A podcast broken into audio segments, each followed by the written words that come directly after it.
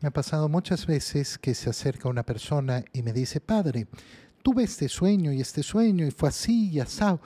¿Qué significa? ¿Y qué sé yo? No tengo la más mínima idea. Pero ¿cómo? Eh, dígame qué significa. Hermano mío, primero averiguamos qué comiste en la noche.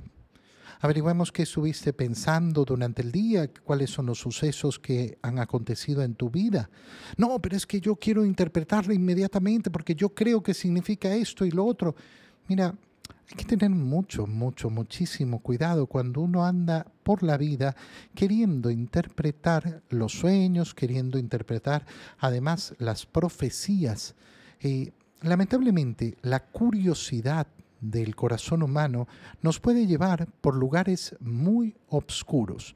Por ejemplo, cuando una persona se sugestiona de que eh, algo le han hecho, algún mal, le han hecho una brujería, y va donde una persona que no es brujo, no, sino que esta es una persona buenísima, que ayuda y que no sé qué. ¿Y qué le dijo esa persona? Yo te lo digo, le dijo que le hicieron brujería. Todo toda persona que va donde un brujo le van a decir que le han hecho una brujería y que él está dispuesto a curarlo y a sanarlo, pero tiene que hacer esto y lo otro.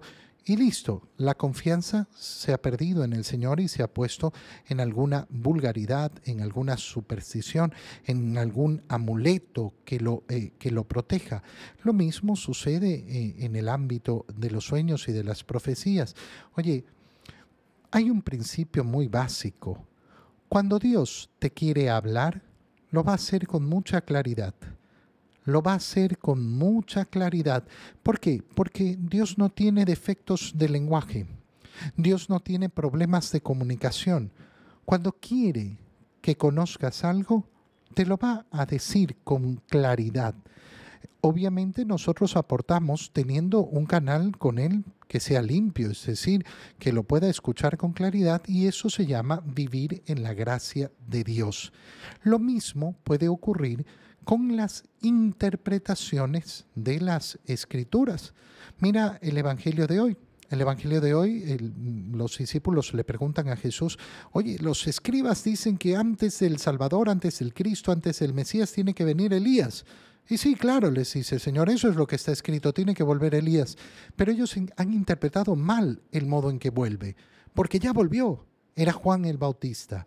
Juan el Bautista era ese Elías que tenía que volver, ese profeta de fuego. Y entonces el Señor les enseña a sus discípulos cómo uno puede leer las escrituras e interpretarla mal. Es decir, está enseñando cómo hay una correcta interpretación y cómo hay una interpretación equivocada.